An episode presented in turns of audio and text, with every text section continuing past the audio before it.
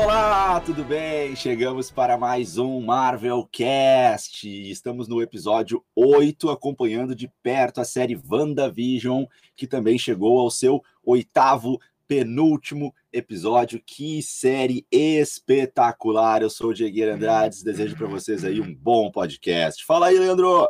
E aí, pessoal, sejam bem-vindos ao Marvel Cast. Eu sou o Leandro Viana. E hoje aqui em primeiro lugar eu queria parabenizar o aniversariante do dia, muita saúde felicidade para o Diegueira.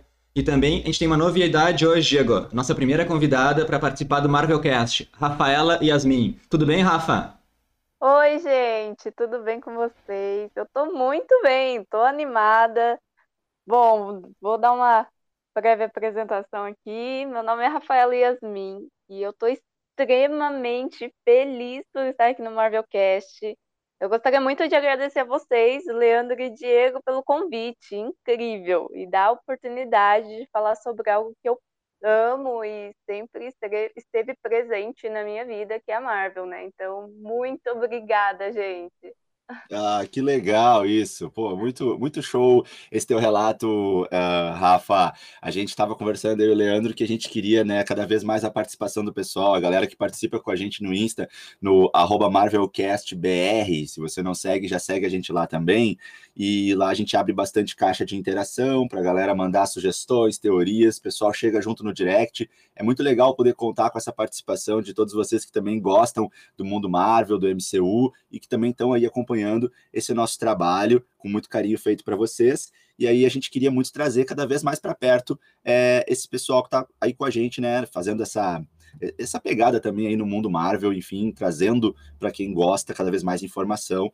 E aí a gente encontrou o perfil da Rafa no Insta e foi muito legal. Eu e o Leandro aí vimos que ela também é apaixonada por Marvel. Foi mais ou menos isso, né, Leandro? Isso, isso a gente queria outra pessoa para confabular com nossas teorias, né? Outras opiniões, que só nós dois aqui às vezes a gente vai numa mesma linha reta.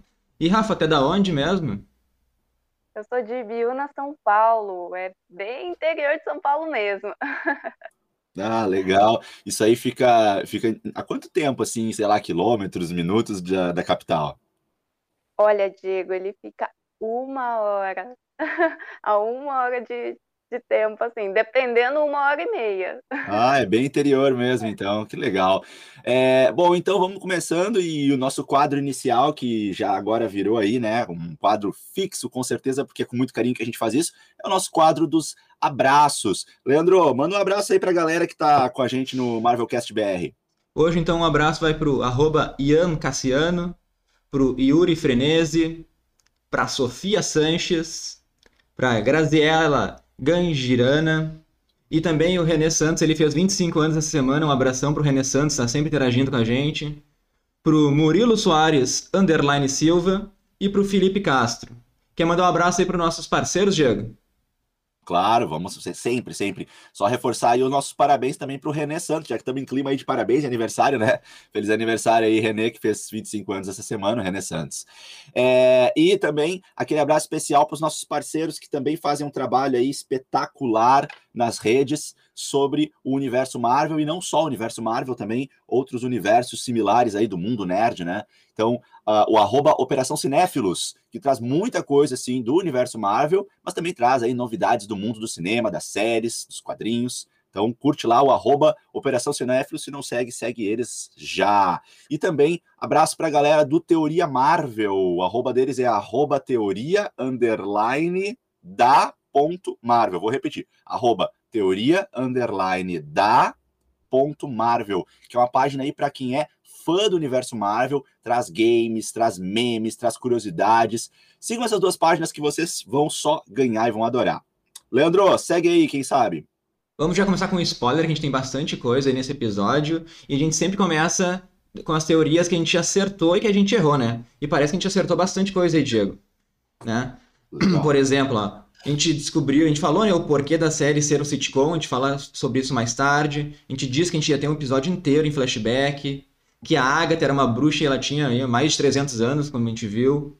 A gente tem aí que os comerciais são traumas da Wanda, né? A gente também falou a origem dos poderes da Wanda, que poderiam ser mudados aí no MCU, né? Não seriam exatamente da joia da mente. E a gente falou que a, era, que a Wanda era um ser Nexus, né? Que ela ia ter o poder de criar essa realidade. A gente errou a gente sempre acreditou que a Wanda está sendo manipulada, mas pelo, pelo visto ela, ela criou tudo sozinha. E a gente falou também que o Westview tinha que ser um lugar especial. Pelo visto não, não tem nada especial, não tem nada a ver com o multiverso escolherem Westview. Talvez a gente possa estar errado, né? Mas, por enquanto. Olha, eu acho que aí é meio ponto, hein? Pois é, né, Rafa? O que, que tu acha, porque, Rafa? Porque, olha, eu acho que aí é meio ponto para vocês, porque meio que vocês acertaram, sabe? Eu acho que é um lugar especial, porque meio que já foi escolhido pelo casal antes, sabe? Eles escolheram o terreno deles ali, eu acho que é meio ponto. Ah, isso É, aí. eu acho que, eu acho que faz sentido. Deixa eu só participar um pouquinho sobre isso.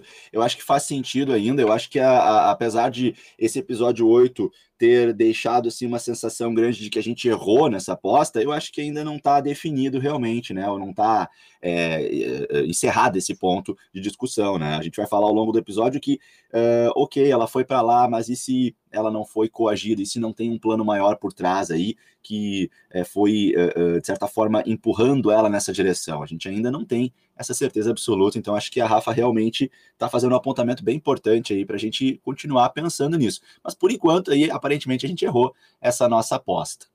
Isso aí. E a gente começa o episódio ali com a, a origem da Agatha, né, pessoal? Alguém quer começar a falar ou eu toco aqui? Ah, eu prefiro que tu comece e a gente vai entrando junto, Leandro. Tu que fez essa pesquisa um pouco mais profunda, manda lá. Lá, né? O Diego até falou lá no nosso segundo podcast, né, sobre a possibilidade da gente ver que a Agatha era de um grupo de bruxas. E a gente percebe ali nesse podcast que o Diego estava certo, né? A diferença da HQ ali para para MCU é que na HQ a, a, a civilização ali de Salem que vai atrás das bruxas para julgar elas, né? Não faz muito sentido a população atrás das bruxas porque as bruxas são muito poderosas, né? Então essa adaptação acho que foi bem legal, que as próprias bruxas estão julgando a Agatha ali. Boa. E, e tu vê que a Agatha, ela parece que utilizou a magia pro mal e tá sendo julgada por causa disso. Só que a gente não sabe como é que ela conseguiu essa magia. Será que o Ralph aí tá por trás disso? O que vocês acham? É, é, é, isso é o que ainda, não só isso, né, mas isso é uma das coisas que ainda não foi contada, né? Esse episódio ele faz, né, algumas explicações pra gente, mostra, né, flashback da Agatha, mostrando como é que foi assim alguns momentos da vida dela e também da Wanda, muito mais da Wanda contando assim esse meio tempo aí, explicando um pouco mais, né, claro, e, e da Agatha muito pouco. Então eu acho que assim, apesar desse episódio ter mostrado ali, achei muito legal que mostrou Salem, né, assim, que faz referência às bruxas de Salem, né, uh, em Massachusetts, e, e, o ano também muito legal, né, pô, 1693, dá pra ver que ela tá um pouco mais jovem, né, na, naquele momento, naquela cena, mas pouca coisa, né, se a gente olhar hoje, então aquela coisa da bruxa, né, que vive muitos e muitos anos e não envelhece, ou usa feitiço para parecer mais nova. Uh, mas assim, eu acho que mostrou muito, muito pouco, né, Leandro? Assim, pouquíssima coisa do passado dela. Acho que tem muita coisa ainda que pode ser dito, explorado. Eu acho que a gente viu, assim, sabe, uh, uh, 1%, 5% da história da Agatha. Tá muito nebuloso ainda. A gente só tem aquele discurso dela que é difícil de entender se é verdade ou não, que ela diz que me deem uma chance, me ensinem, eu quero ser boa, né? Eu, eu, eu não sabia, e, e aí também a, a, a Rafa pode agora entrar se quiser e falar um pouquinho, que a Rafa teve uma percepção legal assim sobre o sorriso dela e, e, e talvez até uma semelhança com outro personagem da Marvel, né? Que tem um comportamento parecido, não é mais ou menos isso, Rafa?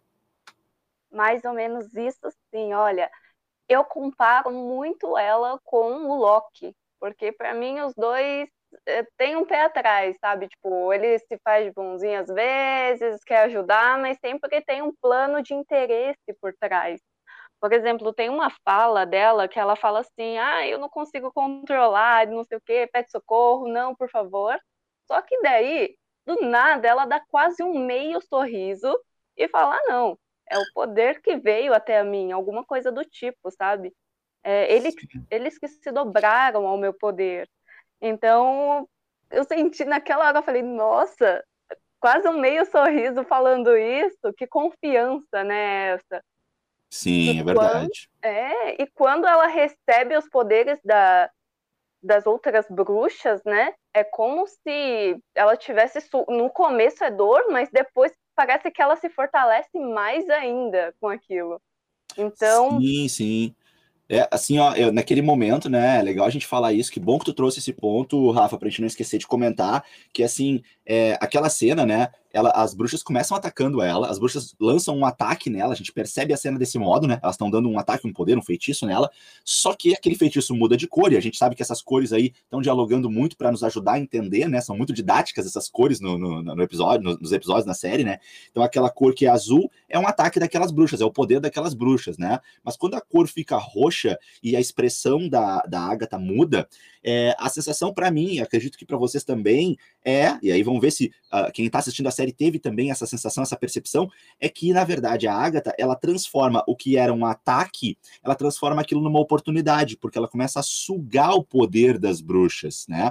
E isso pode ir até na direção de um plano dela. Como eu disse, a gente não viu muita coisa da história dela. Então, quem uh, uh, pode dizer se daqui a pouco é, toda aquela cena não foi algo planejado por ela e ela não tinha realmente um interesse de sugar o poder de todas as bruxas ao redor dela? Porque a gente sabe que ela tem esse desejo por poder. Então, vai que naquele momento ela já estava iniciando um plano de cada vez se fortalecer mais o seu poder. E aí, claro, ficou mega atraída por esse poder incrível da Wanda, como a gente vê hoje. Eu tive essa sensação ali também, nessa dualidade de poder decidir de que lado ela tá e como que ela tá se comportando, se para o bem, para o mal e por quê, enfim. Mas nesse momento específico, eu achei que foi um plano dela de sugar o poder daquelas bruxas. O que vocês acham? Sim, sim. E alguém deu esse poder a mais para ela, porque ela foi confiante já para esse lugar, né? Então o Ralph, esse Ralph que ela citou durante todo o WandaVision, deve estar tá por trás disso.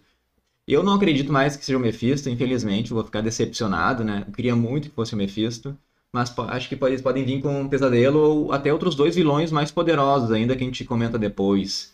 E só por curiosidade, aquele broche que ela tira do cadáver da mãe dela, né, é uma referência aos quadrinhos que é a marca registrada da Agatha, né? Ela tá sempre com um brochezinho igualzinho aquele lá.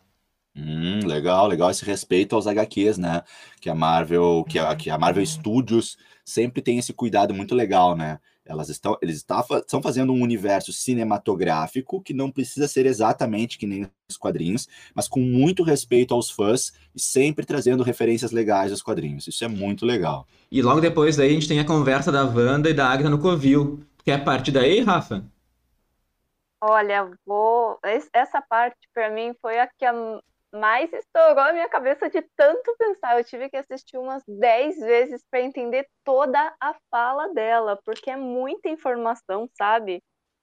É, ali a gente já começa logo com a confirmação óbvia de que a Wanda é realmente uma bruxa, na minha opinião, uma bruxa mesmo. Porque ela fala assim, ó, é, a defesa é, em determinado espaço, apenas a bruxa que traçou as runas pode usar essa magia. Então, se ali, se só funciona com bruxas mesmo, então a Wanda tecnicamente não conseguiria. Por exemplo, se eu colocar o Doutor Estranho ali, talvez ele consiga usar magia naquele espaço. Porque ele não é bem um bruxo, né? Ou, ou posso estar errada, não sei. Mas a Wanda realmente é limitada naquele espaço. Então, pelo que eu entendi, só funciona com bruxas, né? Aquele feitiço. Então, posso, pode ser muita viagem, pode ser muita loucura, mas na minha cabeça eu falei, nossa, então faz sentido. É... E retomando uma coisa que me entregou demais, é essa coisa da coloração mesmo, sabe? Que, que cada bruxa, dependendo, sei lá, um nível de poder, aumenta, muda a cor, sabe? sabe é, do, dos poderes, por exemplo, todas as bruxas têm a coloração azul. A a, a Agatha ela tem um poder roxo, né? E eu, eu acredito que, que venha do livro ou de alguém que deu o livro para ela, pode ser esse tal de Ralph que a gente não conhece. E a Wanda a coloração vermelha. Então eu acho que essa, eu não sei se é um nível de magia, não sei se é uma diferença, tipo, de, de uhum. bruxas, essa coisa, sabe? Só sei que se tá, destacou muito para mim na minha cabeça. É, eu concordo. E, e outra coisa foi o Pietro, né? O, o fake Pietro, o Pietro, como ela diz, né?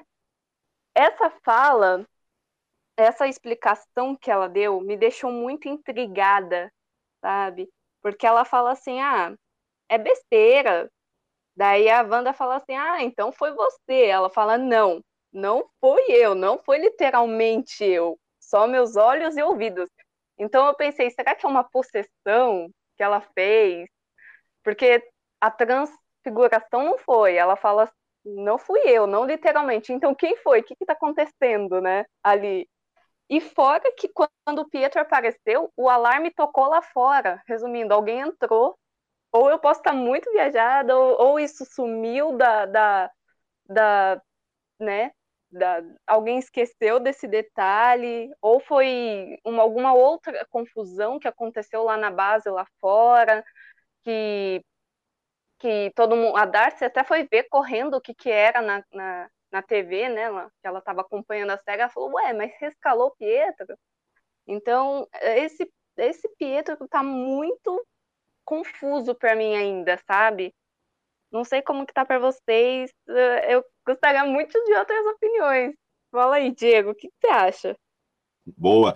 É, eu acho que, na verdade, não respondeu nada, assim. Acho que esse episódio deixou ainda muita pergunta sobre o Pietro. Eu, eu vejo que foi apenas uma citação dele ali, e, e para mim, assim, foi mínimo. A gente terminou o episódio 7 com a Agatha aparecendo, com aquela vinheta divertida dela, assim, né? Aquela musiquinha, né? It's all Agatha, it's all me, né? Sempre fui eu, sempre fui eu né? E, e, nesse episódio a gente já tem uma outra visão das coisas, né? Então terminamos o episódio 7 achando que a Agatha estava né, controlando e manipulando tudo, mas a gente já está vendo que não, ela estava participando, ela estava é, é, mexendo um pouquinho no que estava acontecendo lá dentro, mas quem criou todo o Rex aquela realidade foi a Wanda. E então, no final do episódio, a Agatha mostra ela lançando o poderzinho dela, né? Aquele poder roxinho dela, é, é, no final do episódio 7, no Pietro. Então a gente pensa, bom, a Agatha então está por trás do Pietro, não sei como. Aí vamos para o episódio 8 e ela continua não respondendo isso, né? Ela apenas confirma pra gente que ela tá por trás do Pietro. Mas como assim? Como que ela tá por trás do Pietro? Ela tá criando uma ilusão e não existe nenhum ser ali? Ela pegou uh, um, um, corpo de alguém que tá na cidade de Westview e mudou, fez uma, uma transfiguração, né? Enfim.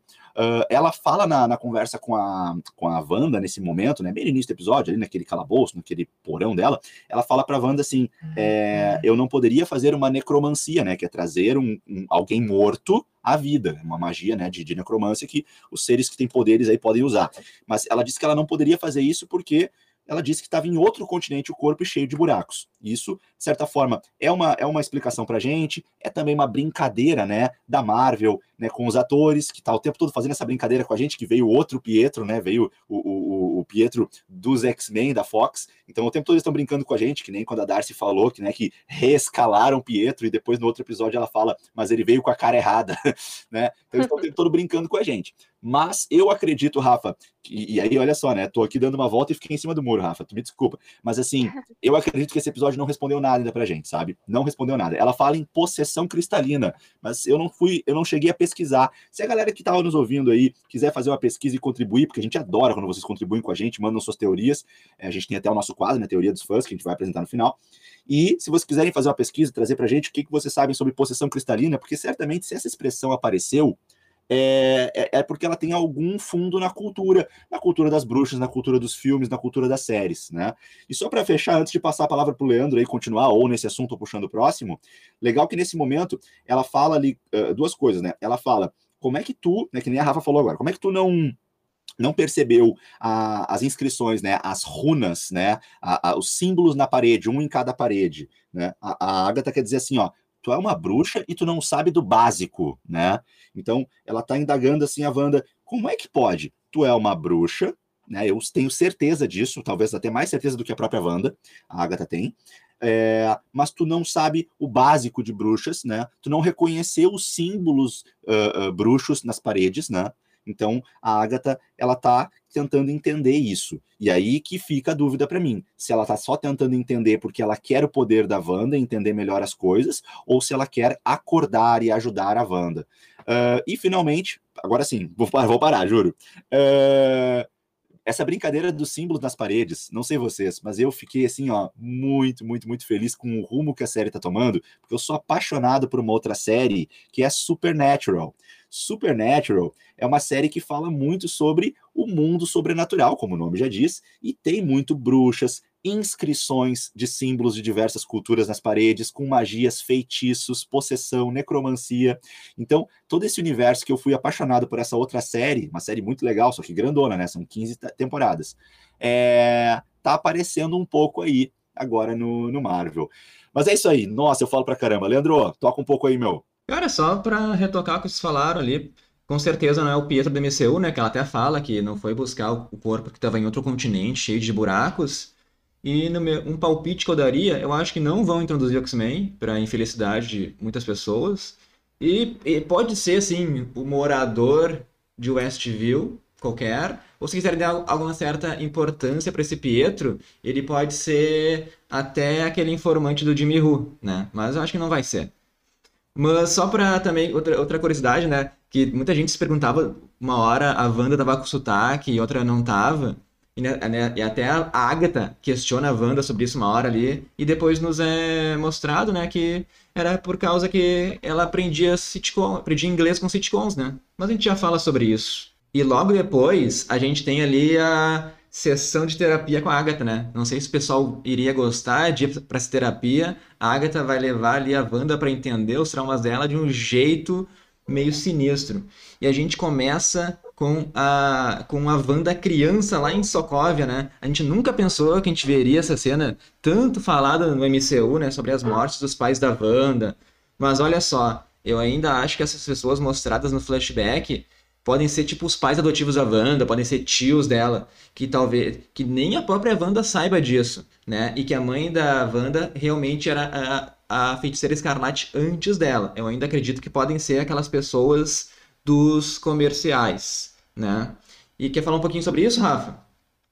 Olha, na minha cabeça eu penso muito sobre isso, eu fiquei fascinada por, por esse é, por essa por esse flashback, né?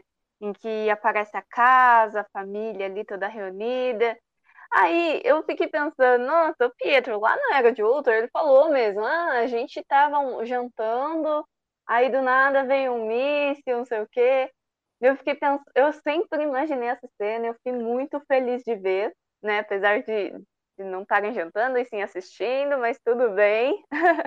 mas assim, eu penso, às vezes, que a memória da Wanda pode ter sido até alterada, sabe? Por ela não lembrar que talvez ela tenha contido o um míssil. Ou algum trauma que ela mesma fez esquecer esse poder. Se ela mesma parou o míssil com, com o poder de probabilidade, o feitiço, né, de probabilidade. Isso. E, e talvez, não sei mesmo se a bomba falhou, se não falhou, fiquei nessa dúvida também. E sobre os pais, eu acredito que vai tratar disso, porém, nos próximos filmes, talvez, ou foi apenas uma referência para quem lê os quadrinhos, né?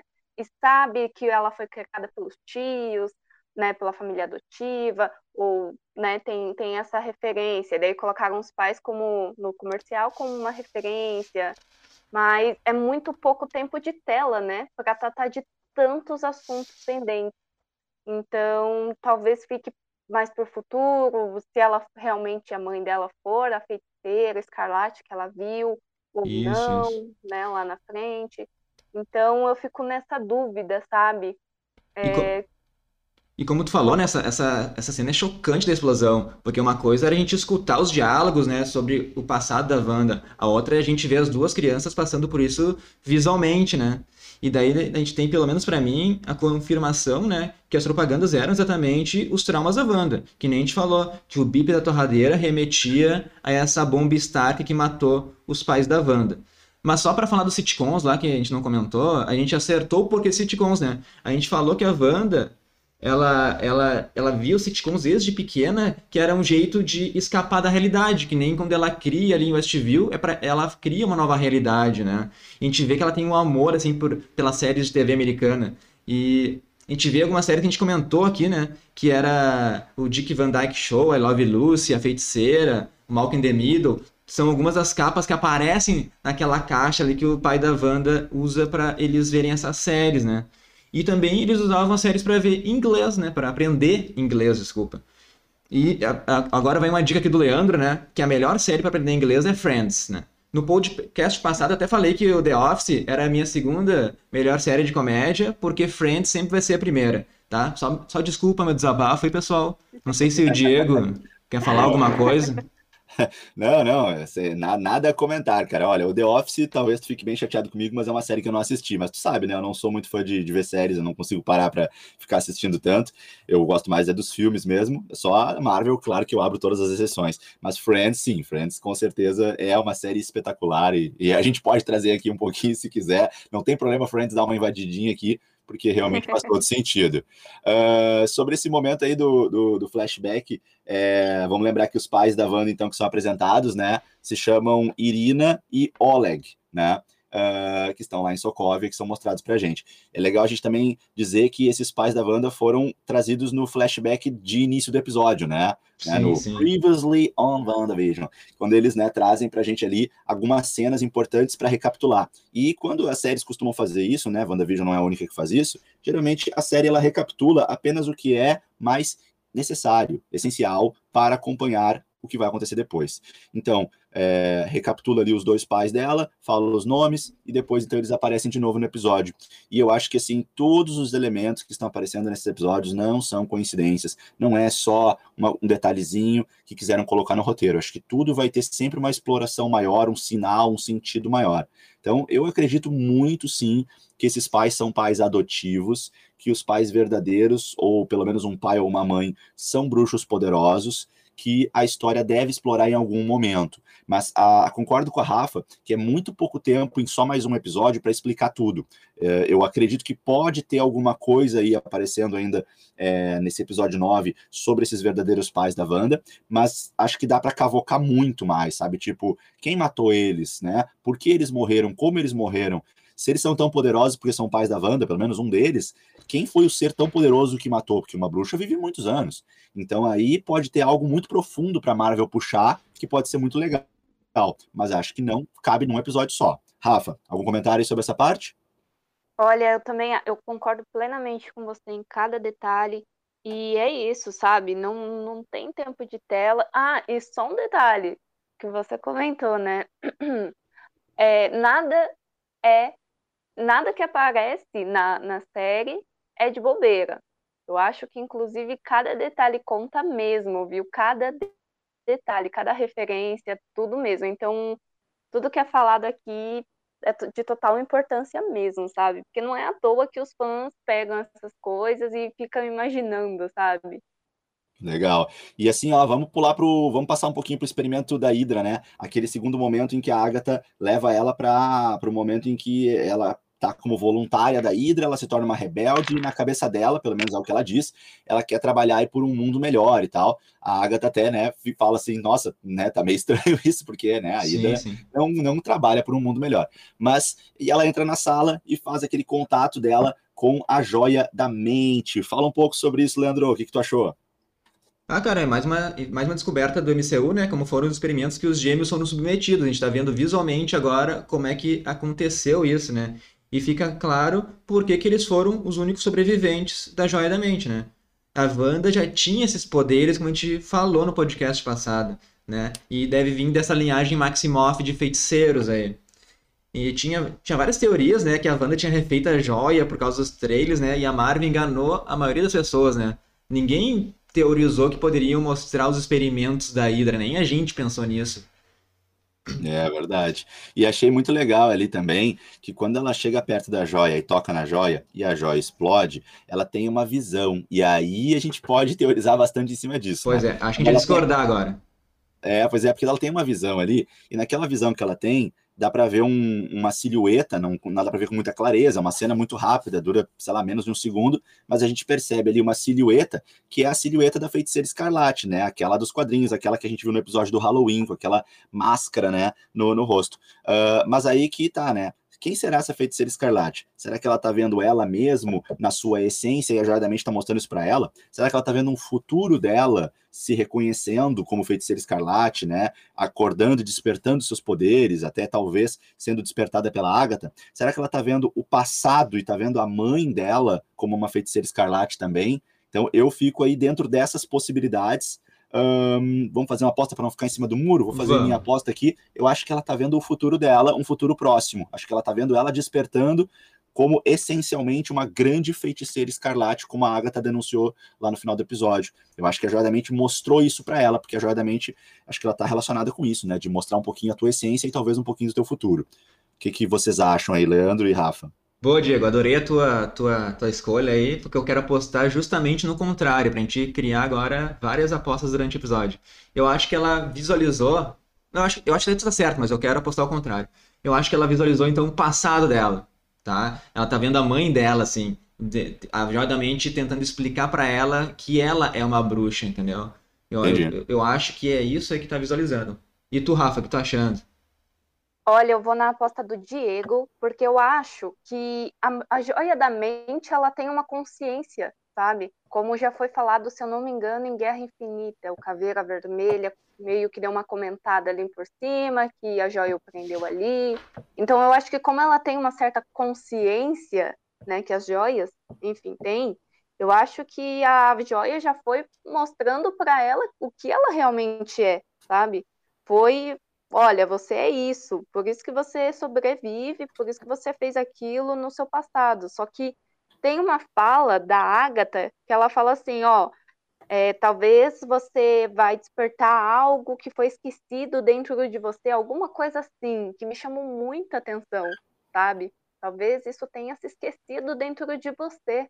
Então, eu acho uhum. que sim, tá por essa onda que realmente mostrou ela ali. E eu acho que é a roupa do pôster. Sabe aquela roupa que aparece na TV um, um, alguns momentos? Sim. Né? Em algumas é, partes da roupa. Eu acho que vocês são é. certos. Acho que vocês, é tipo, é, acho que nesse último episódio a Wanda vai ter um uniforme de feiticeira escarlate, não aquele do Halloween, né? Vai ter algo mais upado ali, né? Uma armadura de feiticeira escarlate. E eu acho que eu vou perder essa aposta, então. Mas vamos anotar, vamos ver, vamos anotar uhum. aí. Ó, cobrem a gente, hein, pessoal que está nos ouvindo e pessoal que nos segue no Marvelcast BR. Leandro, então, apostou no passado, que aquela, aquele momento foi de mostrar a mãe, talvez, da, da feiticeira, e eu estou apostando num, num, futuro próximo aí, de ela se reconhecendo e despertando seus poderes. Hein, Diego? Vamos ver, vamos ver. Manda. Só, só antes de ir para a próxima sessão de terapia da Agatha ali, eu quero fazer uma, um comentário que é a primeira vez que a gente está vendo no MCU que eles estão introduzindo seres com poderes, assim, que não tem origem, né, que são as bruxas. Tipo assim, a possibilidade da Wanda ter poderes desde criança e de bruxas de mais de 300 anos de habitarem a Terra, né? Talvez uhum. eles estejam preparando o terreno aí para introduzir os mutantes, né? Talvez eles digam que sempre existiu mutantes e que talvez não seja não as bruxas, né? Mas talvez uhum. a, as joias podem despertar um poder que está dentro das pessoas, despertar o GNX. Talvez eles usem outra coisa, como o instalar do dedo do Hulk isso despertou o GNX nos mutantes, entendeu? Não, não hum. acho que vai ser o poder da Wanda explodindo, que muita gente fala, que vai despertar os mutantes. Talvez seja. Eles vão usar alguma coisa para dizer que sempre existiu os mutantes, talvez mais no filme dos Eternos, né? Mas só queria falar sobre isso, não quero fa falar nada além do episódio de WandaVision. A gente pode ir ali pro complexo dos Vingadores, se vocês quiserem. Beleza, acho que sim. Vamos, vamos seguindo.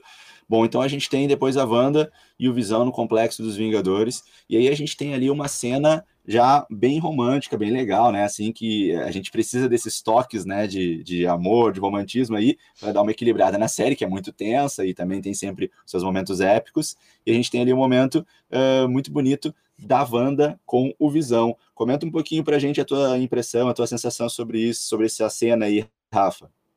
Olha, na arte em si, quando é, a gente trata, se trata de personagens, a gente aprende a ver, ver eles, não importa se eles são vilões, sabe, se eles são pessoas sem poderes, com poderes, a gente tenta ver eles com humanidade.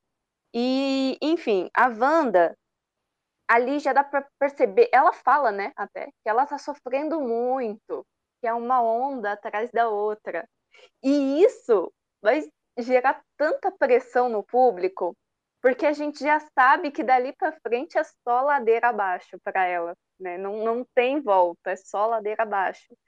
E, e eu acho que quando quanto mais desperta essas sensações nela, mais poder sai dela. Inclusive, quando Pietro morre na Era de Outro, ela, hum, né, transforma tudo em pó em volta dela. E ao contrário, na série, ela cria coisas. Então eu acho que quanto mais sensação profunda, assim, na, naquela cena eu senti uma dor tão grande, sabe? Eu até cheguei a chorar. E foi, a gente sabe do futuro dela, sabe que dali é só tristeza e vai só piorando. Então, e, é um, e eu tô com medo de tirarem o visão ou acontecer alguma coisa com as crianças, sabe? Para desencadear coisas maiores ali. E eu acho que essa, essa cena, para mim, foi muito, sabe, intensa, porque eu acho que vai trazer algo maior vindo disso, dessas sensações dela, sabe? Sim, eu concordo, com, concordo contigo, Rafa. E tem para mim a, a frase que tem nessas que o Visão falar para Wanda é a melhor frase do MCU, né? Que ele diz: "Mas o que que é o luto se não um amor que perdura?" Pá, o Visão assim foi profundo ali e ele conseguiu tirar um sorriso da da Wanda depois, naquele sofrimento que ele não sabe muito bem o que é engraçado e o que não é, né? Naquele naquele seriado que eles estão vendo ali. E tu, Diego, que tem para nos comentar aí sobre isso? Ah, pouca coisa para acrescentar, vocês falaram lindamente aí sobre a cena, achei muito legal. E, e, de fato eu acho muito, eu achei muito, muito bonitinho assim no final, né? Quando ele dá essa risada e, e, e ele, ele consegue aparentemente rir mesmo, porque ele está aprendendo aos poucos o que, que é engraçado para os seres humanos. E, e aí ele, ele pergunta para ela depois se aquilo foi engraçado mesmo ou não. E aí nessa hora que ele pergunta para ela, ele fica olhando para ela e, e, ele fica mudando a expressão. E aí no final ele dá um sorrisinho assim estranho. Sim. E aí é muito, muito bonitinho esse momento, né? Que é um momento assim da gente Uh, nós enxergarmos o Visão como um ser humano, né? Que é uma coisa um pouco forçada, a gente sabe que ele não é um ser humano, mas a gente acaba ficando muito cativado pelo personagem, né? E na série, nossa, isso está ganhando assim uma dimensão gigantesca. Isso é logo, isso é logo após o outro, né, Diego? O Visão tem dias de vida ali, né? Isso, exatamente. É só para comentar isso mesmo. é verdade, boa. Né? Quando termina o, o, Era de Ultron e o Visão é, mata o último Ultron, né? Num, num uma, uma, um cenário ali meio com árvores e um solzinho, o Visão fala, né? Numa discussão ali com o Ultron, num último diálogo, o Visão fala: bom, é, eu sei pouco ainda sobre a humanidade, é meu segundo dia de vida, hum. né? Então tem, tem isso que tu falou realmente. Uh, bom, vamos seguindo então, galera. Aí a gente tem a carta, né? E Não, a Sword. Ela. Ah, isso. Pulei a Sword, fala. Mano. Vamos lá, né? A gente falou que a gente vê esse flashback até, né? E a gente acertou que a Wanda ali não é bem invadindo a Sword, né? Tipo, porque o diretor lá, o cara é muito mau caráter mesmo. Ele falou pra todo mundo, pra Mônica, que a Wanda invadiu a Sword, roubou o corpo do Visão. O que a gente vê nesse flashback não é bem isso. O diretor, ele deixa a Wanda entrar na Sword para conversar com ela, né? E ele mentiu na cara dura. Daí ele, ele, meio que fez uma montagem nos vídeos lá, parece, para mostrar pro pessoal da Sword. Que vocês... É, ele, fez, ele fez um recorte, né, cara? Ele fez uma edição né? Ele só mostra ela quebrando o vidro e o close na cara dela, assim, braba, indignada, porque, claro, a gente viu agora como foi a cena, né? É o momento que ela, ela fica realmente muito irritada ao ver o corpo do Visão uh, sendo ali, né, tratado como, né, sei lá, objeto, né? E, enfim. Uma arma, né?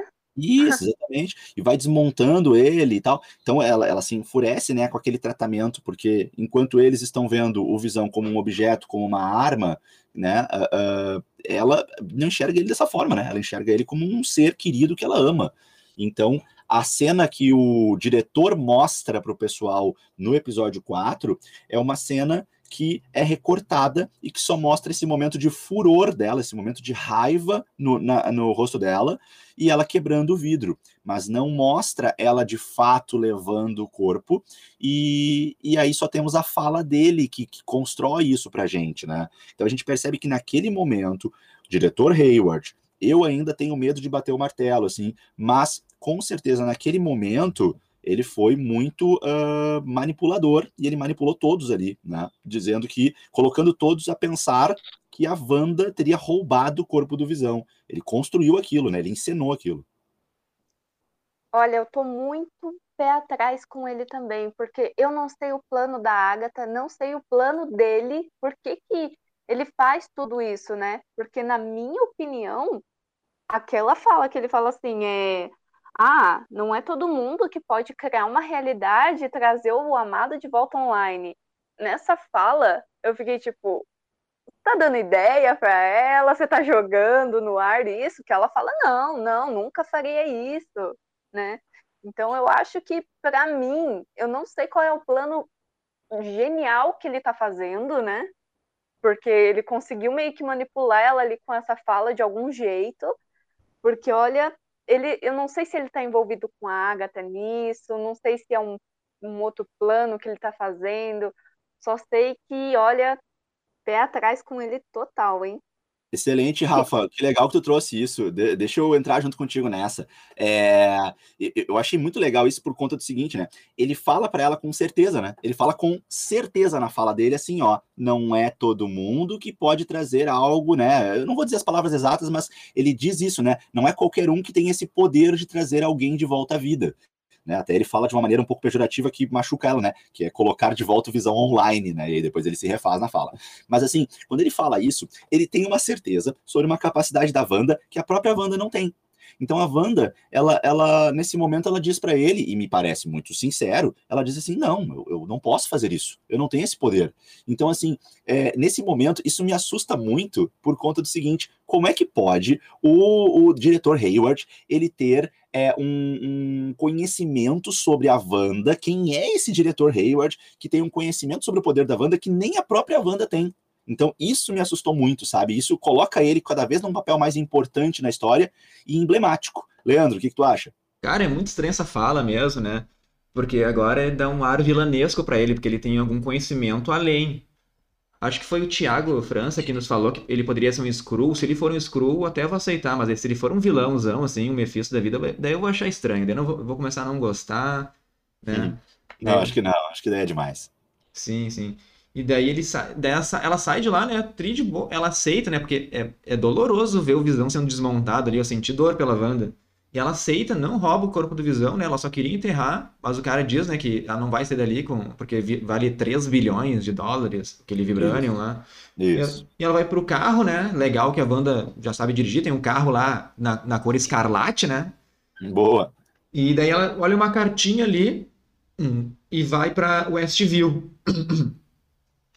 E daí, você tem alguma coisa a comentar nessa chegada dela a Westview? Uh, eu, eu, vou falar um pouquinho depois, Rafa, também, se quiser falar. É, bom, primeiro que a gente estava falando em carta, né? E até fui eu depois na nossa, na nossa reunião de pauta aqui do, né, do nosso grupo do, do, do, do podcast. Eu, eu, falei em carta e até vocês me corrigiram, né? Olha, não acho não é uma carta, acho que é uma escritura de propriedade. Ah, né? isso, eu falei e carta de novo, né? É, não, mas é culpa minha, eu que tinha dito. E aí, é, hoje eu olhei de novo o episódio, um pouquinho antes da gente fazer a gravação, e aí, sim, estava escrito ali, escritura de propriedade, né?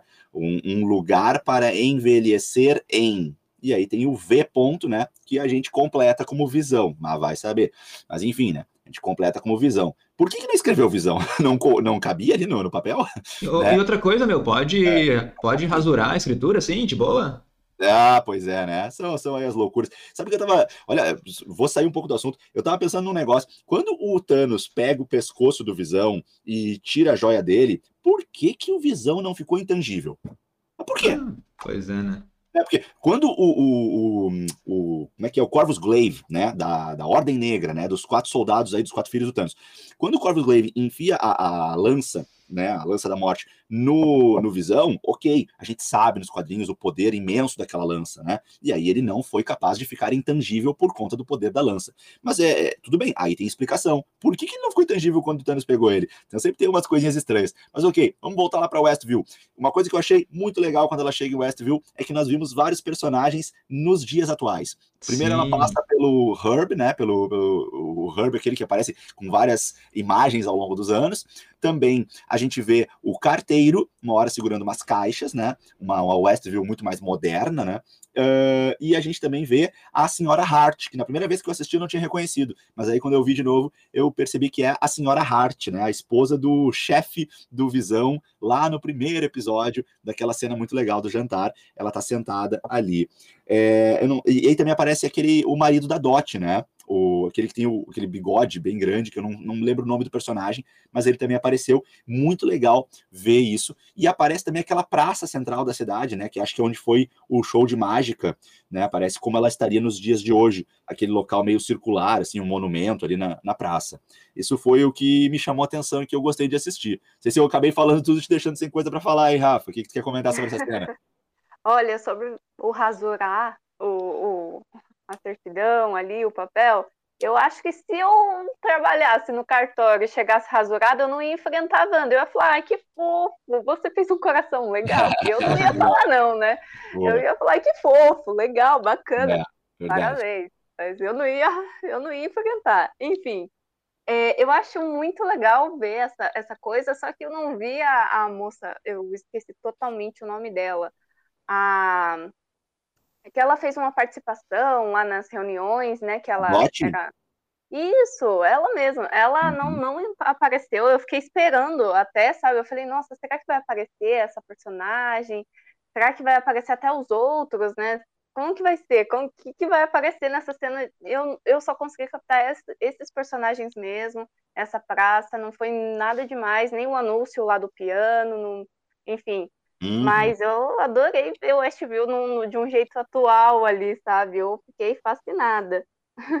E o, legal do, e o legal do piano, deixa eu só participar dessa parte. O legal do piano, né? E isso me ocorreu agora que tu falou, Rafa, que legal.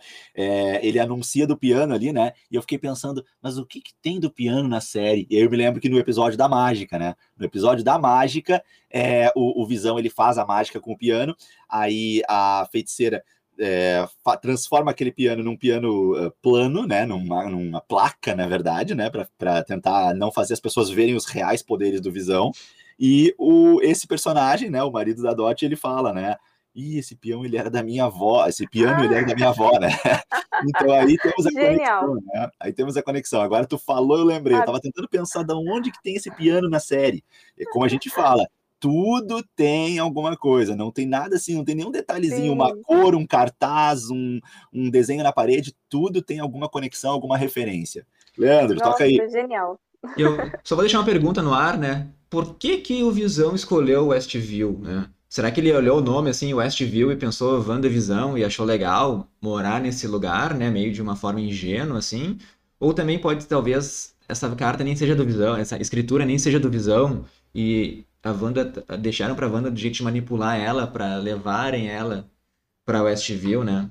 Eu e... acho muito mais provável essa última aí, Leandro, até porque não tem nem visão escrito, né? Tá só vi. Eu acho que essa é muito mais forte. Mas segue aí. Pois é. E daí a gente viu, a gente errou, né? Todo mundo errou que a Wanda não foi manipulada, né? Ela ali tava sofrendo o luto nessa explosão de sentimentos, de dor e angústia. Ela cria o Westview e o Visão, assim, literalmente, do zero. Ela não roubou também o corpo do Visão que nem a gente acreditava.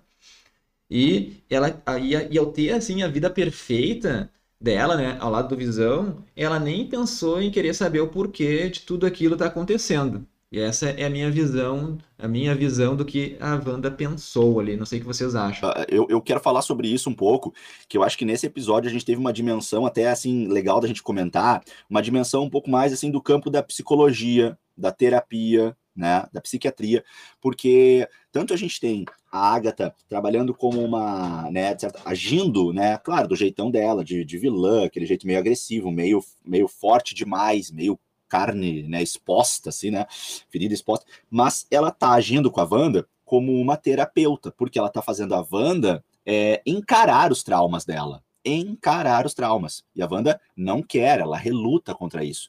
E aí agora tu traz essa visão aí, Leandro, muito legal, de que a Wanda, então, ela entra nesse, nesse luto, explode o poder dela, e ela não realmente não luta, e até reluta contra acordar dessa realidade nos diversos momentos dos episódios 1 ao 5, em que o Visão confronta ela e outras pessoas também, e ela sempre tenta dar uma desculpa, sempre tenta fugir disso.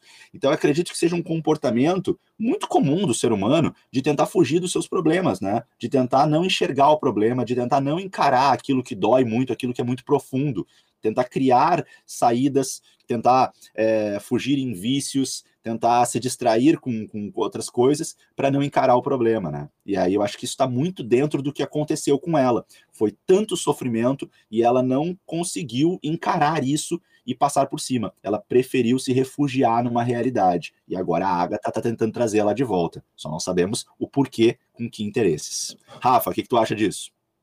Eu acho super válido tudo que você falou, viu? Porque pensando por esse lado também, a Agatha ela tem um certo interesse em tirar a Wanda dali. A gente não sabe. Mexendo nos filhos dela, principalmente, né? Ali no, no, na cena final, a gente vê as duas, tipo, solta meu filho. Mas eu acho super válido tudo que você falou nesse campo da psicologia, né? Porque é, ela tá realmente, ela reluta todo momento, né? Entrar, na, ela fala, quando abre a porta da Hydra, ela fala, não, não quero entrar ali. Ali foi, né, horrível. Então, super válido tudo que você disse. Beleza. Leandro, Isso. seguimos para onde, meu? E só uma coisa, né? A, a Wanda, a gente comentou antes, né, Diego? Tu, tu, tu, trouxe essa questão, a Wanda, ela tem o poder de criar o Vibranium do zero, né? Porque a gente viu que o Hayward, ele tava, ele tava rastreando o Visão através do Vibranium, né? Não sei o que vocês têm de opinião sobre isso.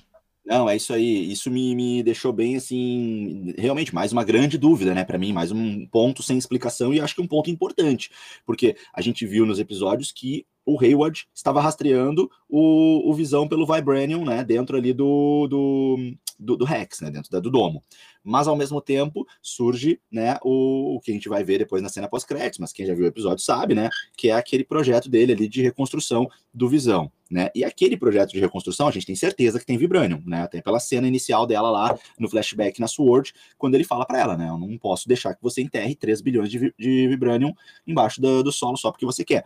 Então, assim, a gente sabe que tem Vibranium no Visão branco, né? E a gente sabe que uh, o Visão original é feito de Vibranium. Fica a pergunta: será que o Visão que ela cria naquele momento que mostra ela explodindo e criando Visão em Westview Será que esse visão que ela criou é um visão que também tem vibranium e ainda esse vibranium rastreável para quem é de fora, né? Fica muito difícil de responder. Mas se me colocarem aí em cima do muro e me obrigarem a responder, eu digo que sim, que ela criou sim o visão é praticamente exatamente igual ao visão de antes, porque ela está criando o visão pelo qual ela foi apaixonada em todos os detalhes, né? É, ainda fica alguma coisa um pouco estranha que a gente estava discutindo nos primeiros episódios, né, Leandro? De alguns poderes do, do visão que na série aparecem, mas que não apareciam pra gente no MCU, né? Algumas coisas sobre é, levitar objetos ou é, é, que mais que ele fez também? Acho que super velocidade, né? Que era uma coisa que ele não tinha no, no MCU. Então isso isso está um pouco estranho, mas tudo bem, é uma criação dela, vai que ela acabou colocando esses elementos sem querer, por querer, enfim. Uh, e também, Leandro, só para finalizar aqui as minhas meus pensamentos e hipóteses sobre isso, cara, e, e, e, Rafa também pensa aí a respeito, vê qual a tua opinião. Mas assim, é, quando a gente vê a cena pós-crédito, depois a gente vai já entrar ali daqui a pouco, mas só eu acho que tem conexão com isso. É, a gente vê o Hayward falando Uh, o lançamento está pronto, podemos fazer o lançamento, que bom.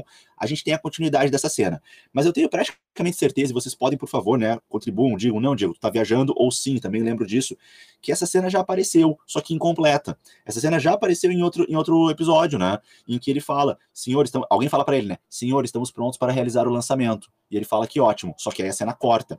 Então isso aconteceu antes, na minha opinião, da explosão do, do, do Rex antes do, do, do negócio né, expandir e absorver um monte de gente. Então, assim, eu fico pensando, será que o Visão Branco nos episódios agora mais atuais já não está lá dentro? Será que esse rastreamento já não é do Visão Branco? Mas aí também não faz sentido, né? Porque a gente viu ele andando no Halloween e aí a gente não viu ele branco. Mas, ô Diego, eu quero, te, eu quero te corrigir, eu acho que foi na, na, na no episódio passado que o Hayward fala isso, que é quando o Visão tá voltando com a Darcy e a Wanda tá tá tendo aqueles momentos de Modern Family ali, né? No divã. Eu acho que é nesse episódio que ele fala isso. Ah, tá, tá, bom, é tá pronto. Tenho quase certeza.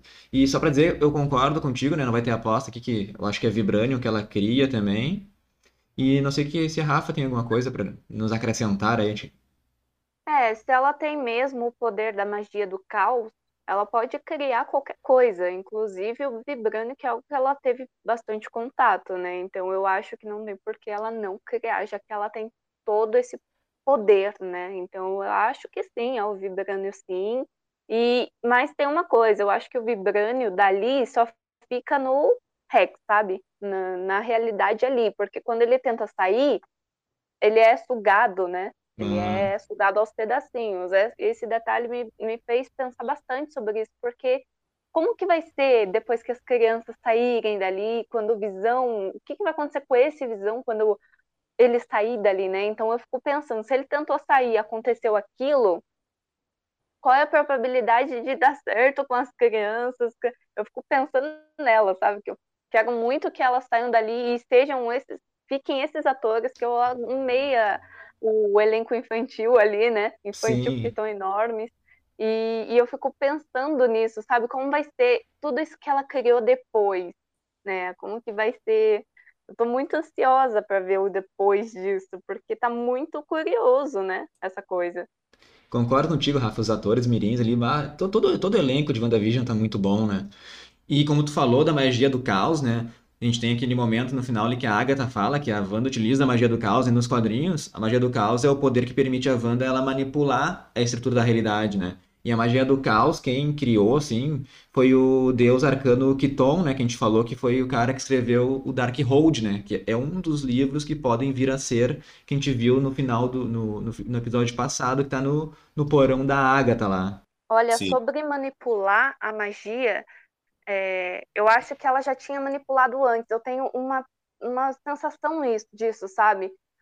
voltando lá na cena da pedra, no teste, lá na, na Hidra e tudo mais, a gente vê as câmeras, né? Eles estão lá vendo, aí tem um corte. Igual quando a Darcy tá vendo lá na TV, ela fala, ó, oh, tem alguém cortando a transmissão, tem alguém por trás cortando.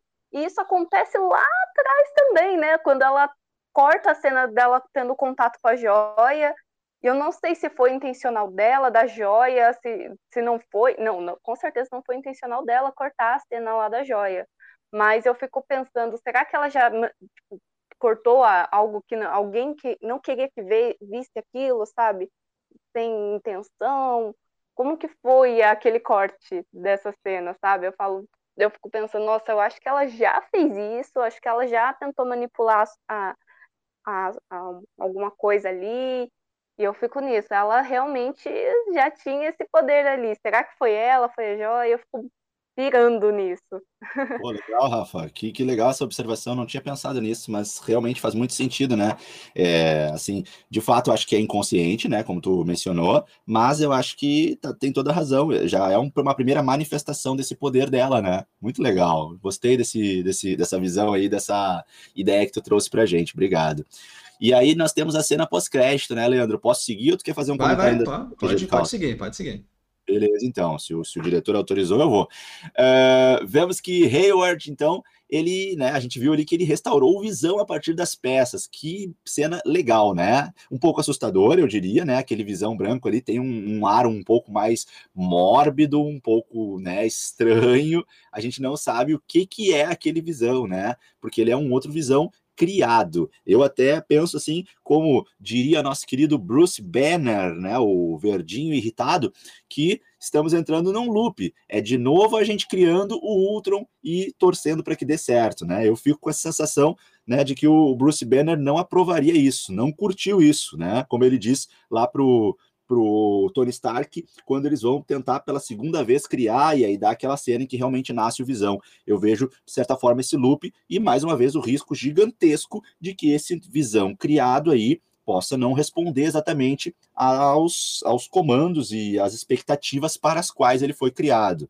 Não sei o que, que tu pensa a respeito disso. E tem também ali o, o, um, um, novo arco, né, que tu pesquisou, Leandro, para trazer para gente. Comenta um pouco sobre isso, por favor. É só para dizer também, né, que eles utilizam a magia da Wanda, né, para que estava naquele drone para dar vida ao Visão, que antes eles falaram que tentaram reconstruir de várias maneiras, ele não dava certo, mas com a magia, só com aquele pouquinho de magia eles conseguiram dar vida àquele Visão. Eu quero dar os créditos aqui pro Gabriel Correia, que nos mandou uma mensagem tempos atrás dizendo que a Sword iria utilizar aquele poder no drone para alguma coisa na série, né? Então estava certo, eles utilizaram para criar o Visão. E só nesse Visão, a gente deu uma pesquisada aí nos quadrinhos, esse Visão Branco já existiu, né? É um, é um arco da história que foi apelidado de Vision Quest, que foi lançado lá em 1989, que é depois que o Visão é capturado e desmontado pelo Immortus, o Dr. Hank Pym, que é o, o Homem-Formiga original, né? Que, que é o Michael Douglas, que faz uns filmes ali, e o Dr. Hank Pym ele consegue reconstruir o corpo do Visão, mas os Vingadores têm dificuldade ali em restabelecer as ondas cerebrais, né? Então, embora o Visão ele seja eventualmente restaurado, ele não é o mesmo Visão de antes, né? A pele mudou, ele fica totalmente branca, cor de giz, assim, e a personalidade dele também, ele, é, ela é completamente destruída. Ele perde toda a humanidade. Ele torna, ele se torna assim mais parecido com um robô mesmo, né? Ele começa a ser mais frio. Então eu acho que esse visão que a gente vai ver aí vai ser totalmente frio. Não vai ter humanidade, não vai ter pena de ninguém. E talvez, né, a gente pode entrar numa teoria aí desse dos visões será que esse. A gente vai ter uma luta de visões, né? Isso é certo, vai ter um visão contra o outro ali. A gente, a gente, a gente falou dessa teoria há um tempo atrás, a gente errou, que eu pensei que era a Shuri, ia trazer o visão original, mas pelo visto vai ter o visão da Wanda versus o visão branco, né? E daí eu quero le levantar essa questão. Vocês acham que no final da série o Visão vai sobreviver ou o Visão vai morrer? O que vocês têm a dizer? Rafa, o que, que tu acha? Como eu comentei antes, assim, na, naquela cena em que ele tenta sair para pedir ajuda, né? Acontece toda aquela, aquela coisa que ele é sugado para dentro de volta, começa até a se desfazer. É, é aquela coisa que eu tô na questão, sabe? Mas se colocassem em cima do muro, como vocês falam, eu acho que ele vai morrer. A gente se apegou muito no personagem durante a série. É, a Marvel fez a gente gostar desse visão, a gente vê ele beber, né? A Marvel fez a gente se aprofundar mesmo, né, nele. A Marvel é sacana, a Marvel é sacana, ela fez a gente gostar muito. E eu sinto que a gente vai sofrer vendo a perda dele mais uma vez. Eu acho que se for para ser algo muito triste, a Wanda vai ver, infelizmente, ele morrendo de novo. E eu, e eu não tô preparada para isso também, porque a banda já sofreu demais, né? Então, mas eu sinto isso. legal, legal. Olha, eu acho que tem uma grande chance disso acontecer, sim, Rafa. Para a gente criar um clima legal aqui de apostas, eu vou apostar ao contrário e vou argumentar, mas antes deixa eu só é, sustentar um pouquinho mais a tua teoria aí de que o Visão pode morrer. Eu acho que tem uma, uma, uma grande chance, sim, por quê, né? Porque a série fez a gente se apaixonar pelo Visão e gostar muito dele. Ela deu assim um ar muito divertido, humano, né? E aí ele quase morreu e ele tá lá ajudando a Wanda e ele tá muito protagonista, como nunca chegou nem perto de ser, infelizmente, no MCU. Assim, no MCU teve alguns momentos, claro, mas assim, longe disso. Agora a gente tá apaixonado por esse personagem e os filmes e séries fazem isso com a gente. Quando um personagem tá para nos deixar, tá para morrer, ele não pode morrer de qualquer jeito, se é um personagem importante. Ele tem que causar na gente o impacto, a dor, o sofrimento, né? As séries têm esses momentos e os filmes também. Então, se é para ele morrer, primeiro, gente tem que ser preparado para isso e a gente tem que se apaixonar e gostar muito dele. Além disso, a morte dele pode ser ainda mais aí um, um piloto para um amadurecimento da Wanda, depois de tudo que ela está passando, não para um novo luto ou um novo trauma, mas para um amadurecimento, para ela poder uh, realmente começar a olhar de outro modo para esses momentos difíceis que ela, passa, que ela passa e poder também despertar os poderes dela. Então, acho que tem, é, sim, uma grande chance dessa linha acontecer. Mas eu vou apostar na direção contrária, por quê? Porque eu acho que seria a terceira morte do Visão, e eu acho que ele está uh, também muito tempo com a gente, muito forte na série Westview, WandaVision. Eu acho que se ele morrer, não vamos ter uma segunda temporada. Então eu acho que o Visão vai permanecer sim. Eu acho que a Wanda vai conseguir dominar os seus poderes, vai conseguir despertar poderes incríveis e novos, vai conseguir usar a magia do caos com limitações, com consequências, mas uh, vai conseguir sim sair dessa com visão e os filhos. Agora, até que isso aconteça, eu acho que muita coisa vem pela frente e até talvez uma pseudomorte aí de alguém dessa família que vai depois ser trazido de volta.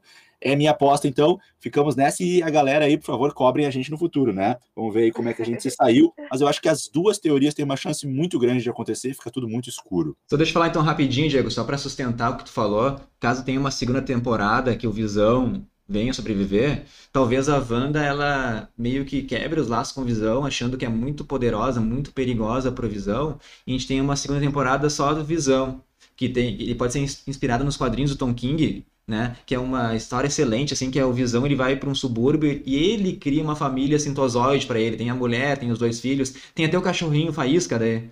Hum. Que foi citada na série. Essa segunda temporada poderia ser muito em cima da família do Visão, que, assim, a história é sensacional, recomendo a qualquer ouvinte aí para ler, Mas, Diego, Diego, eu vou contra ti, né? Eu vou, vou na teoria com a Rafa aí. Eu acho que o Visão morre. Eu acho que vai ter uma luta ali entre os dois Visões. E o Visão que a Wanda criou, ele vai dizer pra Wanda que o único jeito de derrotar esse Visão aí branco vai ser se sacrificando, entendeu? Ele vai dar um jeito de talvez entrar no sistema do cara ali. Né? Porque esse Visão branco ele deve vir assim sem humanidade, talvez ele venha matando as pessoas em Westview, sabe? Não poupando ninguém, e o Visão, e o Visão tenha que ter essa percepção que ele vai ter que fazer o sacrifício e ele vai morrer para para esse Visão Branco não matar as pessoas. Minha aposta, então, é junto com a Rafa. Legal, ou legal. talvez o, opa, ou talvez o amadurecimento dela venha em tentar deter esse visão branco, sabe? Ela fala, opa, calma aí, vou ter que deter, vou ter que lutar contra ele. Talvez esse amadurecimento que você comentou venha disso, sabe? Dela tentar bater de frente com esse visão branco, talvez, não sei, pode ter uma probabilidade grande aí, né, Diego? Pode, pode ser sim, verdade. Uh, Leandro, tu fez uma pesquisa pra gente aí sobre um livro, cara. Traz pra, Isso, pra isso. galera aí. Pra, a gente, fala, a, gente, a gente ia trazer o Visão Branco e a Marvel nos, nos atropelou ali, a gente, a gente quebrou nossa teoria. Então, antes que aconteça alguma coisa, eu vou trazer uma teoria que aquele livro pode não ser o Darkhold, ele pode ser um outro livro muito importante ali, né? Que o universo da Marvel, a gente tem vários livros, tem os, os livros com encardenação de ferro de Shumagorá, né? Que é um conjunto de textos mágicos aí elaborado pelos deuses antigos, né? Em uma tentativa de fazer os humanos cumprirem suas ordens. Tá, esse livro ele é tão importante quanto o Darkhold, que a gente pensa que pode vir a ser o livro que está no porão da Ágata, e também o livro de Cagliostro, né, que apareceu lá no filme do Doutor Estranho, que o Cassilius ele utilizou para convocar o Dormammu, né? Mas quem é Shumagorá? Ele é, ele é um cara muito poderoso, ele é um deus muito poderoso, um antigo demônio, que parece um olho gigante cheio de tentáculos, né? Trazer isso pra série acho que vai ser meio estranho trazer pros filmes. Mas ele tem ligação direta com o Doutor Estranho. E ele governa muitas dimensões. E só que ele possui a mesma versão em todas as realidades, né? Ele vai de dimensão em dimensão para dominar essas realidades. Ele existe além do multiverso. Não é tipo assim, um Homem-Aranha, existe um Homem-Aranha aqui, no outro multiverso tem o, Homem-Aranha do Tobey Maguire, no outro multiverso tem o Homem-Aranha do Andrew Garfield. Não, esse Shumagorá, ele existe em todos, todos os multiversos, sendo ele mesmo, né? Então, ó, ele é um poderoso... Uh, ele é, ele é muito poderoso, é um antigo demônio da mais alta ordem. Ele possui enormes poderes sobrenaturais. Ele, esse, essencial, essencialmente, ele é invulnerável a qualquer coisa, até mesmo ao feitiço mais poderoso. Né? E por causa do corpo dele, de forma única, de tentáculos ali, ele também tem a capacidade de se liquefazer e se modelar. Ele também tem a capacidade de gerar diversas formas de ataque de energia, a maioria proveniente ali do seu olho gigante. Tá? Ele, ele tem muitos poderes, ele pode se, se teletransportar, levitar, pode entrar e sair de diferentes planos de existência e dimensões, somente com a sua vontade. E além disso, também pode convocar demônios e outras criaturas sobrenaturais para executar o seu plano. Então ele pode estar convocando a Agatha, convocando um pesadelo da vida para fazer o seu plano maléfico aí, né? E além disso, a sua inteligência é quase imensurável, aproximando-se da onisciência. Então só tem isso. só isso. E chega a ser mais poderoso do que o Mephisto. O que, que tu acha, Rafa? O que, que tu achou disso? Olha, eu acho que a MCU ela sempre diminui um pouco, né, essa, esse poder todo, mas depois do vilão de Doutor Estranho lá, que ele, que ele vai barganhar, eu não duvido de mais nada, porque a própria anciã fala que existem seres por aí que são desconhecidos a nossa, a mim, até a mim, né? Ela cita alguma coisa parecida com isso. Então Uhum. eu não duvido da existência dele, né, na, né, nesse universo da MCU, mas eu acho que a Marvel limita um pouco também esse poder, ou vai acontecer algo do tipo que o Doutor Estranho, por exemplo, vai barganhar, entendeu? Isso foi uma jogada muito boa do Doutor Estranho no filme. Eu falei, Sim. nossa, genial. Né? É. Ele não pode contra ele, mas vai lá barganhar. Legal, vai lá barganhar então. Verdade, Mas- verdade. Olha, eu não duvido de nada, assim. De mais Sim. nada mesmo. é, eu, eu confesso que quando o Leandro trouxe essa pesquisa e a gente estava fazendo a nossa reunião de pauta aí pro, pro podcast de vocês, é, eu achei muito legal que o Leandro buscou o Shuma Gorath. Eu conheci o personagem um pouquinho assim dos quadrinhos, pouca coisa, mas muito mais até de um jogo de, de, de arcade, né, de, de videogame, do, da Marvel, que tinha esse personagem, e eu já era encantado com esse personagem, né, esse vilão aí, no jogo. Uh, e eu acho que é um personagem realmente muito legal. Concordo plenamente com o que a Rafa disse, né? Nos quadrinhos, a gente não tem tantos elementos como a gente tem no, no cinema, né? Então a gente não tem os sons, os efeitos especiais, as cores, né? A qualidade de imagem 4K, Ultra HD, coisa e tal. Então, nos quadrinhos, é, é, às vezes é necessário se criar uma narrativa que seja mais intensa para dar essa intensidade que a gente pode no cinema é, diluir ela em efeitos sonoros e visuais. Então, como nos quadrinhos a gente precisa dessa intensidade para poder amedrontar, para poder mostrar que esse vilão é muito poderoso, aí tem essa necessidade de realmente dar esses poderes incríveis, né? Eu me lembro que quando a gente estava fazendo nossa reunião, a Rafa falou assim: Nossa, que apelão! Eu achei muito legal essa fala, né? Achei perfeito, Rafa. É isso aí mesmo, né? Pô, que apelão, né? Vai, vai, pô, vai ter todos os poderes, que isso? Então eu acho que realmente no MCU, eu acho que no MCU realmente vai dar uma diminuída, né? Por outro lado, eu sempre fico assim, ó, muito, muito, muito ansioso, curioso com quem é que vai substituir o Thanos. Porque a gente teve um arco de muitos filmes em que estava sempre lá o Thanos, né? Qualquer vilão que aparecia incomodava naquele filme do MCU, mas a gente sabia que o mais forte de todos era o Thanos. E aí vem Guerra Infinita, com o Thanos detonando todo mundo, e aí depois Ultimato. Então, assim, o Thanos foi um grande vilão que ficou como o nosso teto, né? Ele parecia ser o vilão mais forte do universo. Não tinha ninguém depois dele. E o Thanos agora, então, foi vencido. Então, eu sinto que fica esse vazio. Precisa aparecer um vilão que seja mais poderoso ainda que o, que o Thanos, para que se crie todo um arco, para que a gente possa prosseguir, né? Então, talvez possa ser o Shumagorat, e aí pode ser, de repente, com tantos poderes assim. Alguém tem que aparecer. Eu até estava comentando esses dias com o Leandro, que eu acho que seria muito legal, e acho que seria bem clássico de cinema, em algum momento o Thanos voltar, e aí quando o Thanos voltasse, de alguma forma qualquer, por um multiverso, por uma recriação, enfim, tem maneiras no mundo Marvel, né, do Thanos voltar, e nos quadrinhos ele volta, ele volta várias vezes, é importante dizer isso, uh, o Thanos voltar, mas aí ele voltar e ser humilhado, destruído, esfarelado por um vilão muito mais forte. Porque isso ia criar na gente uma sensação horrível. Imaginem, tudo que passamos com o Thanos em vários filmes, né? O Thanos sendo um ser incrivelmente forte. E aí vem um outro vilão do nada e, em questão de segundos, destrói, humilha o Thanos. Bom, isso seria uma criação, uma introdução legal de um novo vilão para o universo. O que, que tu acha, Leandro? Não, cara, eu acho que pode ter vários vilões aí né? Pode ser o Shumagorá, pode ser o Kitron, né? Se for o Darkhold, daí pode vir o Mephisto. Só uma, uma curiosidade, né? Nesse episódio, duas vezes falaram o um, nome Pesadelo.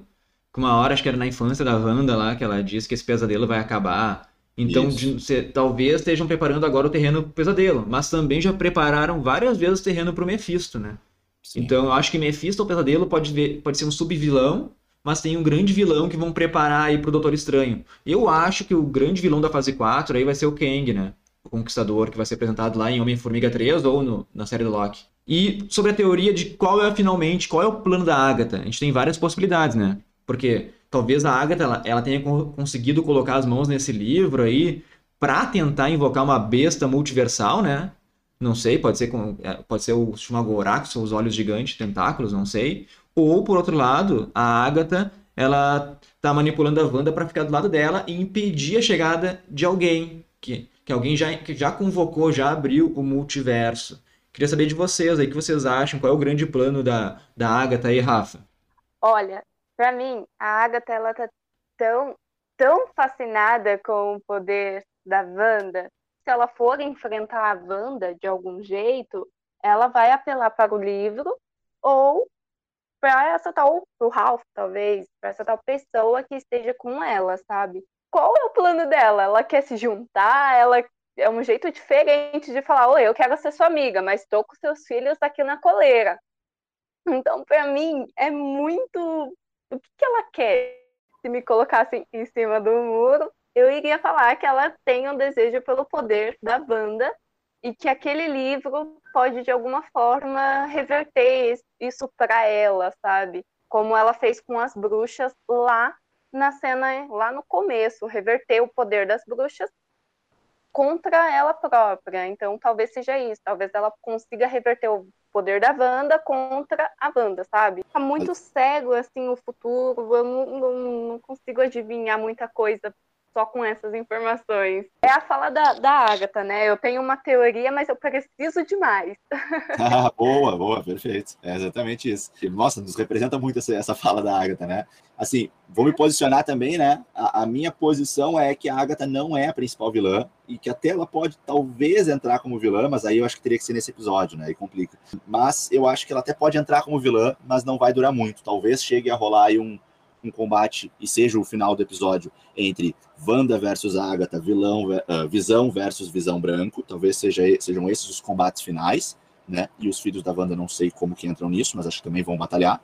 Uh, mas por mais que tenha esse combate, eu ainda acho que a Agatha não permanece como vilã, assim como a Rafa falou, que pode ser um lance meio similar ao comportamento que o Loki teve, que a gente nunca sabe de que lado ele tá, que ele tem uma, uma predisposição ao mal, mas que acaba muitas vezes ajudando e acaba, em muitos momentos, sendo um cara legal, que não acho que é o que a gente vai ver na série dele, né, mas ok, mas que a gente viu no MCU, tanto é que ele morre, né, aí junto aos Vingadores, defendendo ali o irmão.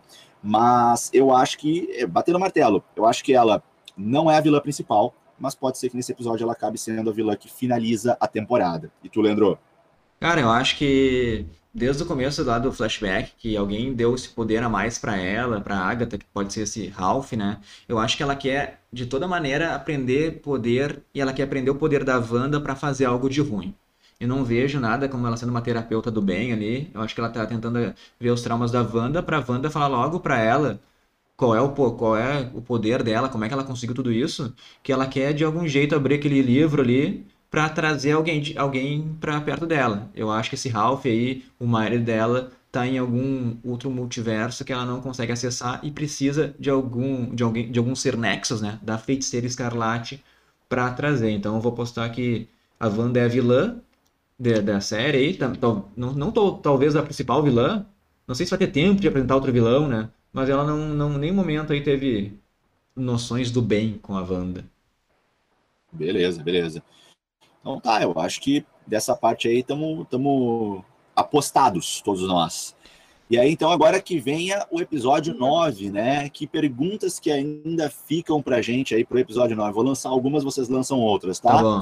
É, bom, seguimos com quais são as verdadeiras intenções da Agatha nessa história toda, né? Claro que a gente sabe que ela quer o poder da Wanda, mas aí quer para ela e se sim, para qual o intuito, para o bem, para o mal, para que exatamente? A Agatha está trabalhando sozinha, ou ela está com alguém junto com ela, alguém manipulando ela. O Visão Branco vai acabar é, se tornando mais um vilão, vai acabar né, sendo aí uma arma para tentar matar a Wanda, o Visão, explodir o, o Rex, o que, que, que, ele, que ele vai acabar fazendo, né? Essa criação do Hayward. O Hayward que posição ele tem nessa história toda, porque ingênuo ele não é. Ele não é só um general, um diretor aí de uma divisão do exército que está tentando conter um problema no mundo, né, uma ameaça, como ele diz ser. Não. Ele tem um conhecimento muito grande, ele mostrou isso quando ele falou com a Wanda, que sabe que a Wanda tem a capacidade de criar alguém. Acho que é isso, vamos lá, mais alguém fala mais perguntas aí, depois eu me lembro mais. É, uma questão é quem é o Pietro, né? De onde ele vem, é uma possessão, é, não é, se ele é da Fox ou não. É uma pergunta que está muito em aberto, assim, para mim não respondeu muita coisa, mesmo com a explicação da Agatha. E quem é a participação especial, né? Quem é essa pessoa que, que tá aí, mas não tá, que tá uma emoção, que vai ter cenas de explosão, que parecia que o Paul Bettany, né, ele falou, ah, parecia que a gente estava no meio de fogos de artifício, então eu tô, quem é essa pessoa? E, né, e é isso. Eu também tô nessa coisa da Agatha, quem é ela, o que ela quer e o que, que tá, qual é a verdadeira fascínio, né, pelo poder dela? Ela só quer poder para ficar cada vez mais poderosa ou ela tem uma meta? E eu tenho. Eu acho que é isso. eu tenho duas perguntas, né? Onde diabos está o Doutor Estranho, que até agora não apareceu ali com esse Rex gigante, né? E vamos fazer uma aposta aqui, ó. Eu tenho. Billy e Tommy, eles sobrevivem ou morrem fora do Rex? O que vocês acham? Sobrevive. Sobrevive? Sobrevive. Ah, eu também acho que sobrevive. Acho. Também acho Mas que sobrevive. por conta do próprio poder dele. É, Eu acho que como a Wanda gerou eles, né? Teve ali, tipo, uma incubação, digamos, né? Ela gerou do ventre essas crianças, acho que elas têm um poder a mais do que o Visão que gerou do nada. É só uma que eu acho, né? Mas, enfim. E como tu falou ali, Rafa, que o Paul Bettany, ele deu uma entrevista dizendo que ele contracenou com um ator que ele sempre sonhou em contracenar. Eu tenho agora, eu acho que eu descobri quem é. Sim, olhando o episódio de novo, me veio, Ai, um, me veio um insight, assim, na hora, que eu pensei que eu acho que ele tá zoando nessa entrevista aí. E ele, o ator que ele sempre sonhou em contracenar é ele mesmo. Ele vai contracenar o Visão da Wanda contra o Visão Branco. Então, um ator que ele sempre contracenou é ele mesmo. Era tipo uma brincadeira que ele deu nessa entrevista. Não sei o que vocês acham. Olha, Genial. se for, eu vou ficar muito chateada. mas é, mas é, eu também, Rafa, também vou ficar chateado aí, porque eu também queria ver mais participações extras, mais surpresas, né? Mais que legal, olha quem chegou na série. Enfim. Galera, vamos pa- passar então para a teoria dos fãs aí. A gente trouxe bastante informação hoje sobre é, o, o episódio 8, né? Chegamos ao final da série WandaVision. Só falta agora o desfecho. Obviamente, tem perguntas a ser respondidas e a mesma série pode acabar com muitas perguntas, porque a gente sabe que a Marvel está com um combo gigantesco de séries e filmes para nos apresentar. Mas ah, já estamos começando a encaminhar algumas coisas aí, né? Já começamos a ter algumas respostas e claro que o nono episódio vai responder mais coisas. E como sempre, a gente dá voz a quem está participando com a gente, quem aí é, engaja nos nossos posts, nos nossos comentários, nos nossos feed, stories, quem responde caixinha de pergunta, quem manda direct para a gente, muito obrigado, é muito legal poder realmente ter a parceria, a companhia de vocês. Nós temos então o nosso bloco de teoria dos fãs. Uh, Leandro, apresenta para a gente aí quais são as teorias que os fãs mandaram para a gente. Dessa vez aí o Matheus Inácio, ele trouxe a informação que o filho da Agatha nos quadrinhos, ele se chama Nicholas Scratch, que é o mesmo nome do coelho, né, que ela nutre ali um tipo de amor, né, que é o Sr. Scratch. A teoria dele é que o coelho, na verdade, é o filho da Agatha, né? E dessa teoria, o Matheus falou que tem dois lados, que o Nicholas usou muita mágica e se transformou nesse coelho, e a Agatha está testando os limites dos poderes da Wanda para reverter essa situação, ou o Nicholas quer usar a Wanda de alguma maneira e ele está controlando a Agatha para depois controlar a Wanda. O que vocês acham? Legal. né? Ah, legal, profundo isso aí, gostei. Pode ser. Genial. eu não tinha pensado nisso também, não, hein? Nossa, muito legal, bem profundo. Pode Sim. acontecer. Difícil, né? Falta muito elemento ainda para a gente poder apostar um pouco mais, mas que tem embasamento, tem argumentação legal, É. tem. Pois é. E o Fael também nos mandou um, de- um comentário aí que a gente comentou que o livro poderia, ser- poderia ser o Darkhold no episódio passado, e ele falou que esse livro aí é o indício da entrada do Motoqueiro Fantasma no MCU. E aí, Diego e Boa. Rafa? Boa, boa, pode ser, né? Por que não? Acho que faz bastante sentido. Talvez ainda mais para frente a exploração, mas claro, pode ser um primeiro passo. Olha, seria uma aparição genial.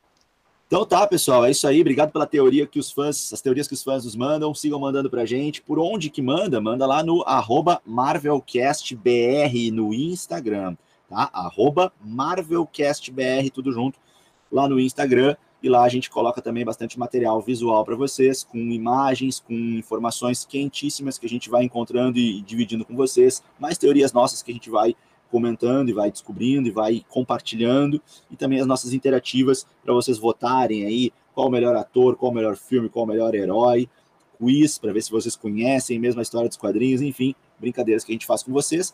Pode mandar um direct lá que a gente responde e considera sempre as participações de vocês. Chegamos ao fim de mais um Marvelcast. Eu vou me despedindo por aqui, então. Eu sou o Diego Andrades e sempre uma alegria muito grande poder conversar com vocês e poder levar para vocês aí as nossas pesquisas, as nossas ideias, as nossas referências. Rafa, querida, muito obrigado pela tua presença aqui com a gente. Foi muito legal ter participado. E manda a tua última mensagem, tuas últimas palavras aí, a tua despedida para o pessoal. Gente, muito obrigada mais uma vez pelo convite. E eu gostaria muito de parabenizá-los, não só pelo seu aniversário, mas parabéns novamente. Já te falei parabéns, desejo toda a felicidade do mundo para você. Mas parabéns também pelo projeto, pelo trabalho incrível que é o Marvelcast. E que vocês alcancem e contagiem muita gente, como eu fiquei contagiada e encantada com o trabalho de vocês. Mais uma vez, obrigada e parabéns, gente. Obrigado aí, Agora eu Rafa. passo a palavra pro Leandro. E muito, Imagina. Muito obrigado, Rafa, por aceitar esse convite aí. Tuas teorias e comentários aí elevaram o nosso Marvelcast. Agora nós vamos nos despedindo aí do público. Ah, mandem suas teorias lá para MarvelCastBR. Muito obrigado a todo mundo que ouviu. Um abração aí, pessoal. Valeu então. Tchau, tchau.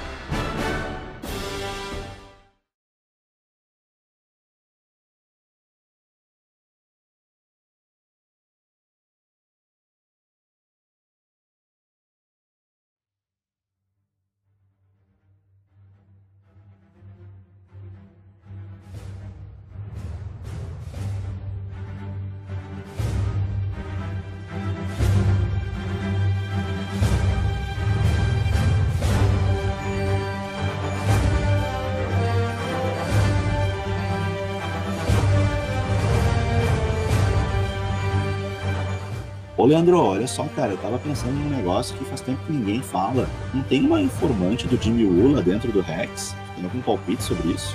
Pois é, Diegueira. Eu acho que vai ser a Dory, hein? A Dot vai ser essa informante porque ela sabe de tudo que tá acontecendo no Westview.